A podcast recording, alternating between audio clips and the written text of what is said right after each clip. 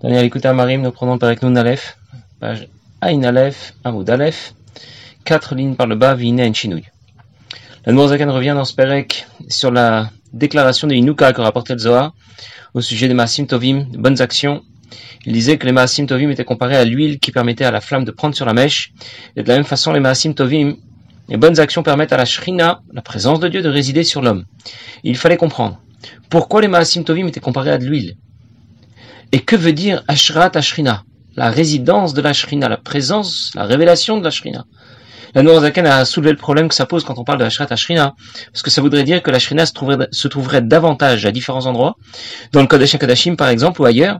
Pourtant nous savons que Dieu est omniprésent, il est présent partout à la fois, mais le. Et pour que l'on comprenne comment le divin intègre la création, la Nourazaken nous explique d'abord de quelle façon la Neshama intègre le corps et il distingue trois étapes dans ce processus d'intégration. Au départ, l'essence de l'âme est présente de la même manière dans chaque membre du corps, de façon, spécifique sans l'intégrer. Puis vient l'étape de transition qui est localisée au niveau du cerveau, au cours de laquelle l'aneshama amorce son processus d'intégration de façon globale. Et nous avions parlé de Chayut Klalit. Et enfin vient l'étape finale, au cours de laquelle l'aneshama va intégrer de façon spécifique chaque membre du corps, pour leur permettre de fonctionner, pour leur permettre d'exister. Et nous avons parlé de Chayut Pratit. Et la Zakan a précisé que l'énergie que la Neshama apporte de façon spécifique à chacun des membres du corps, les yeux pour voir, les oreilles pour entendre, etc., eh bien c'est d'abord différencié avant de chacun avec sa spécificité. La preuve, c'est quand le retour d'information se fait des membres du corps vers le cerveau, ce retour est différent selon le membre du corps considéré. Ça veut dire qu'à une certaine étape de son processus d'intégration au corps, la Neshama elle-même se subdivise, se différencie avant et en vue d'intégrer les différents membres du corps. Pour reprendre l'exemple dont on a parlé la dernière fois, c'est comme si l'eau devenait d'abord rouge ou bleue avant d'être versée dans un récipient rouge et bleu. Ou comme si l'électricité devenait froide ou chaude avant d'être distribuée au congélateur ou à la bouilloire. Alors je récapitule. L'intégration d'un échama au corps se fait en trois étapes. La première, l'essence de l'âme au départ forme un seul tout indivisible. La troisième, l'anéchama à l'arrivée est divisé avant d'intégrer chaque, membre du corps. Et l'étape intermédiaire, dont on parlera plutôt dans le pérec suivant, à quel stade se produit la, fracture, la transition entre le point de départ et celui d'arrivée dans le processus d'intégration d'un échama, c'est le moar, le cerveau. C'est le stade intermédiaire qui fait la transition, et c'est à ce stade que la neshama révèle d'abord le potentiel qu'elle a de se subdiviser. Et c'est le potentiel qu'elle a de se différencier qu'elle va exploiter concrètement pour intégrer ensuite de façon spécifique chaque membre du corps. Alors on va maintenant le lire dans les mots. Il n'y a pas de différence dans la façon dont les différents membres du corps, Agouf, Minaneshama, reçoivent l'énergie dont, ils ont besoin pour exister, pour fonctionner, Mitzadasma ou Mauta, d'elle-même, dans son essence. Son essence ne se divise pas au départ. Elle forme un seul tout indivisible. Elle n'est pas divisée au départ pour être mitlab pour se diviser euh, euh, en, en, direction des 248 membres du corps.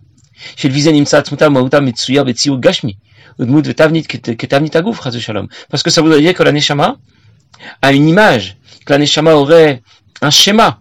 Or, ce n'est pas le cas. Dans son essence, la Neshama ne s'inscrit dans aucune image, dans, aucun schéma. Et la Kula Etzem Echad Ruchani Pashut.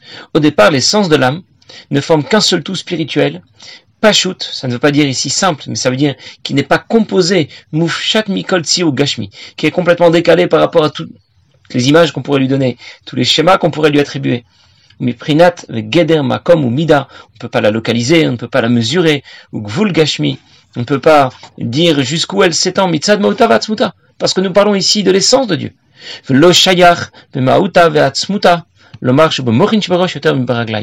Quand on parle de l'essence de Dieu, de, pardon, pas l'essence de Dieu, l'essence d'un Neshama, eh bien, on ne peut pas dire qu'elle est davantage présente dans son, dans le, dans l'esprit que dans les pieds.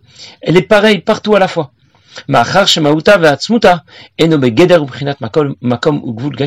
Puisque l'essence de Dieu ne peut pas s'intégrer à un, un cadre, un endroit, on ne peut pas le localiser où que ce soit, ni plus dans la tête que dans les pieds. En d'autres mots, l'aneshama, l'essence de l'âme, forme au départ un seul morceau, un seul tout indivisible. Elle ne se localise pas plus ici qu'ailleurs. Elle n'a pas le potentiel de se diviser. Elle n'a pas de limite matérielle. Elle ne correspond à aucun schéma physique. Ensuite, une émanation d'un va amorcer le processus de fracture Cette étape est localisée au niveau du cerveau. Et enfin, on va la retrouver éclatée au niveau des 248 membres du corps.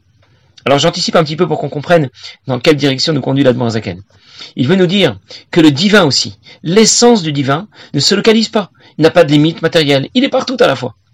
Puis une émanation du divin va amorcer le processus de fracture, d'intégration à la création. Et c'est ce qu'on va appeler Ashrat Ashrina. Et enfin, on le retrouve éclaté et intégré à chaque particule de la création. Dans le processus d'intégration du divin, le Kodesh HaKodashim est à la création ce que le cerveau est au corps dans le processus d'intégration de la Neshama. Alors bien sûr, nous n'avons plus de Kodesh HaKodashim, mais il existe toujours. Comme disent nos maîtres, Ein la Kadosh Bolamo et la Amot Dieu n'a dans son monde, dans le monde que les quatre amot de la halacha. Ça veut dire qu'à notre époque, le Kodesh Kodashim se retrouve dans la Torah, dans la halacha en particulier. On va encore en parler dans les prakim suivants. Il y a une sira d'ailleurs où le rabbi explique, sira par Titro, dans, rabbi, dans, laquelle le rabbi explique, nos maîtres décrivent la taille du corps à trois amot. Et quand on parle de quatre amot, c'est pour nous dire qu'un homme est capable de mettre sa main au-dessus de sa tête. Alors le rabbi demande, mais si tu voulais mesurer la taille d'un homme, pourquoi tu le limites à trois amot et tu dois le mesurer avec la main au-dessus de la tête? C'est l'idée, je vous le dis en deux mots, c'est l'idée de toujours se dépasser. Lorsqu'on parle des quatre amot, ça veut dire ne, pas, se limiter à ce que la halakha nous demande. Quand on parle des quatre amot chez la ça veut dire pas seulement de respecter la halakha strictement, mais d'aller toujours au-delà du din, de faire toujours mieux que ce qu'on nous demande. En tout cas, le fait de retrouver Akadosh Baruch Hu dans la Torah, et non plus dans le Kodesh HaKodashim, puisque le Beth Amikdash a été détruit, quelque part c'est un avantage pour nous. Parce qu'à l'époque du Beth Amikdash, pour se rapprocher de la Shrina, mais il fallait faire le voyage, il fallait faire le déplacement jusqu'à Yerushalayim, et on le faisait que trois fois par an, on pouvait pas le faire n'importe quand, au cours des fêtes. À notre époque, chaque fois que tu ouvres un livre, tu étudies la Torah, chaque fois que tu pratiques une mitzvah, c'est comme si tu étais à Yerushalayim, dans le Beth Amikdash, devant le Aaron, dans le Kodesh HaKodashim. Kalkalatenu itakanatenu. Euh, ça veut dire, notre dégradation est devenue notre avantage. La Shrina est maintenant, à notre époque, à l'époque de l'exil, beaucoup plus disponible et accessible pour nous qu'elle ne l'était à l'époque du Beth Amikdash. Et là, Zaken continue la description qu'il fait du processus d'intégration d'un échama au et il dit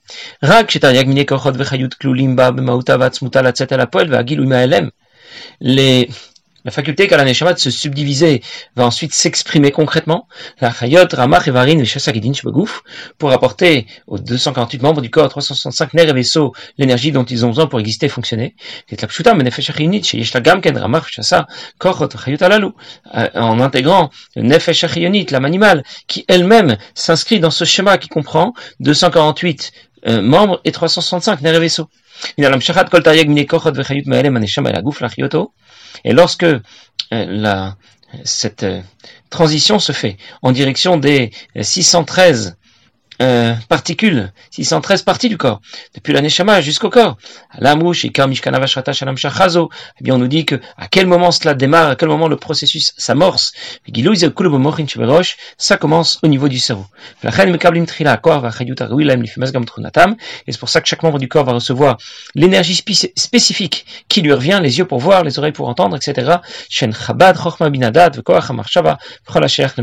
a commencé déjà par la faculté de réfléchir et de penser au niveau du pas seulement. Mais toute l'énergie que l'aneshama va apporter aux différents membres du corps, au départ provient de, de ce qui se révèle au niveau du, du cerveau, de l'esprit.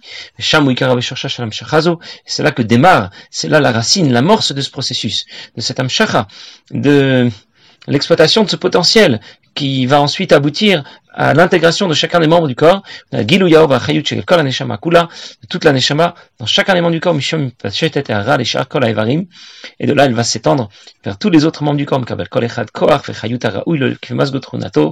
et chacun des membres du corps va recevoir l'énergie spécifique dont il a besoin, la vue dans les yeux, l'ouïe au niveau des oreilles, tout provient du cerveau au départ, c'est là que la neshama commence à se révéler, c'est à partir de là que l'ensemble de l'énergie qu'elle apporte aux différents membres du corps commence à se différencier. Et à partir de là, s'étendre vers tous les membres du corps, comme le soleil qui éclaire.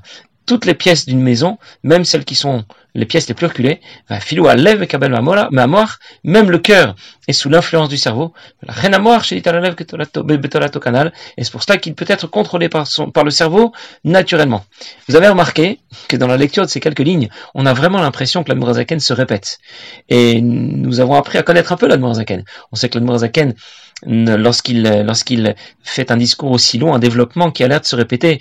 Euh, en vérité, nous, on a l'impression qu'il se répète, mais chacun des mots ici a été pesé.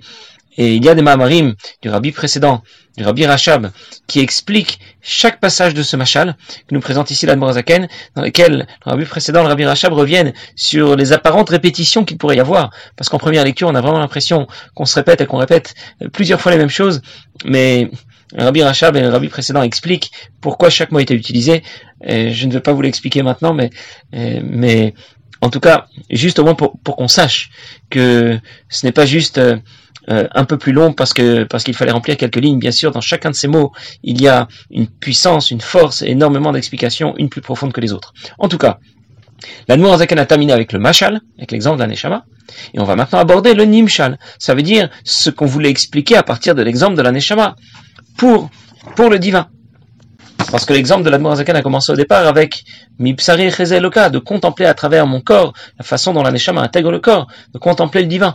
On raconte que le tzaddik Rabbi Miparich a raconté une fois que euh, lorsque son maître a, pris avec lui la, pris avec lui chassidoute, il lui a expliqué le concept de Mipsari Chezeloka, de contempler le divin à travers euh, euh, le, schéma du corps, le processus d'intégration de la Neshama au corps. Et Rabbi Miparich a déclaré qu'avant d'être un chassid Chabad, le corps était pour lui quelque chose de dégoûtant, quelque chose qui n'avait pas d'importance. Il voulait donner davantage d'importance à la spiritualité et à la neshama. Mais quand ensuite il a compris, que le gouffre, le corps finalement, c'est le miroir de ce qui se passe au niveau du divin. Alors du coup, le, corps a pris pour lui une importance majeure, une importance extraordinaire qui va lui permettre de comprendre davantage le divin. Et il dit,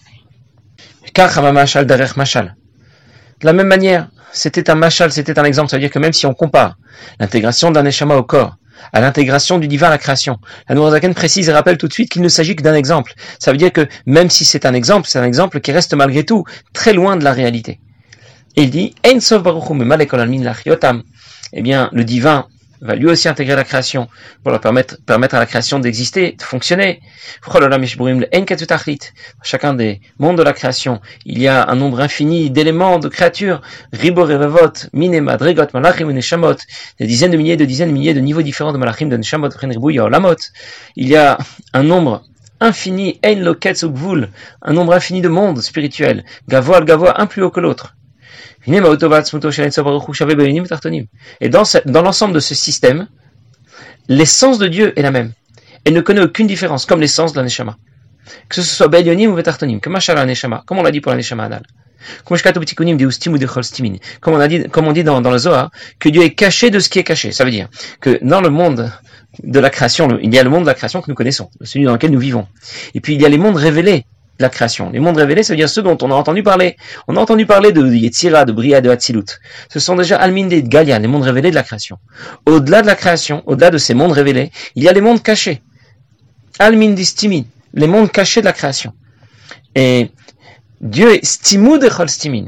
Ça veut dire que même par rapport au monde caché, il est encore complètement au-delà et complètement décalé. Perouche. Da filoubalmin stimin. Les mondes cachés, les Ella qui sont au plus haut. Satum satum Il est complètement décalé et au-delà, comme il l'est par rapport à nous. Je vais encore continuer une petite ligne, et je vais reprendre. Qu'il est marchavat fils Beklal, parce qu'aucune idée ne peut le saisir, aucune, personne ne peut saisir Akadosh Baruch à Filou Balamot, à même dans les mondes les plus hauts, ceux qui sont cachés, et comme il se trouve là-bas, il est aussi euh, de la même de la même façon présent, l'essence de Dieu est de la même façon présente euh, dans les mondes les plus cachés de la création, dans le monde les plus révélés. Bien, que vient nous dire ici la Zaken?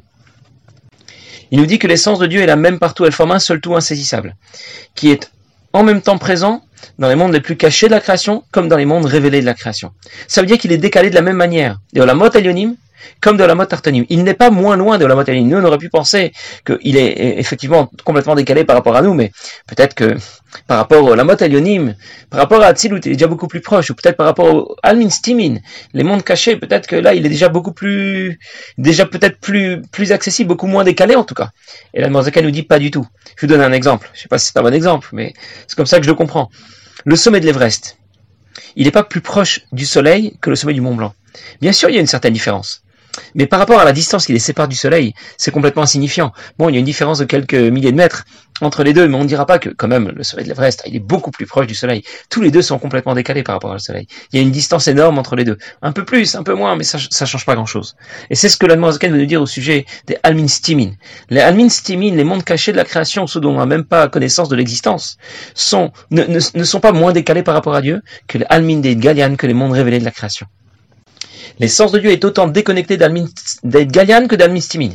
Et c'est pour ça qu'on trouve l'expression qui dit Let Marshat klal. Il n'y a aucune pensée qui puisse saisir un Kadosh klal du tout. On a compris qu'un Kadosh est insaisissable. Let Marshat Mais on aurait pu croire qu'il est insaisissable. Pour nous, pour qu'on ne fasse pas cette erreur, on nous précise, klal, rien ni personne ne peut saisir l'essence de Dieu. Et nous, on y parvient. Comment? En étudiant la Torah, en pratiquant les mitzvot. Ça veut dire que ces quelques lignes, avant, avant, avant d'aller plus loin, ces quelques lignes nous font réaliser combien on est petit devant Dieu, et aussi quelle opportunité, quelle chance d'avoir l'occasion d'étudier la Torah et pratiquer les mitzvot. Fixer une mezouza, mettre les tefilines, ça me connecte avec Dieu lui-même. J'établis une relation profonde avec Dieu, une relation si profonde que même les almin, stimin, les mondes les plus cachés de la création, ne connaissent pas cette relation avec Dieu. L'essence de l'aneshama est connectée à tous les membres du corps par un processus d'intégration qui est localisé au départ au niveau du cerveau.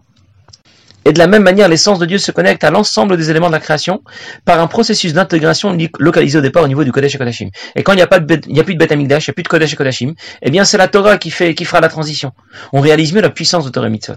Dieu y a introduit son essence, son essence qui est insaisissable. Aucun malheur, aucune neshama ne peut saisir l'essence de Dieu. Et moi, j'y arrive. Quand j'étudie la Torah, que je pratique les mitzvot. Pas parce que je suis le meilleur, parce que Dieu nous a donné la Torah. Ça veut dire, il nous a donné l'occasion de saisir l'essence, de saisir son essence. C'est une, une opportunité, une chance, mais en même temps une grande responsabilité. Et nous sommes les seuls dans l'ensemble du système à avoir cette relation privilégiée avec Dieu. Personne d'autre n'a cette relation si particulière et privilégiée avec Dieu que celle que nous avons en étudiant la Torah et en pratiquant les mitzvot. Alors je récapitule pour revenir à notre sujet. Pour l'instant, la Zaken nous parle surtout, avec Nunalef, de la première et de la dernière étape du processus d'intégration du divin à la création. Au départ, l'essence de Dieu qui est complètement décalée par rapport à l'ensemble de la création et au-delà. À l'arrivée, le divin qui a intégré chaque parcelle de la création. Et c'est dans le Pérec Nunbet, dans le Pérec suivant, que nous parlerons davantage de l'étape intermédiaire qui fera la transition qu'on va appeler les Morin, le cerveau, Chorma, Bina, Dat, Kodesh Kodashim, Shrina, cette transition qui n'est pas vraiment une étape, mais qui est plutôt un niveau, un, mouvement transitoire.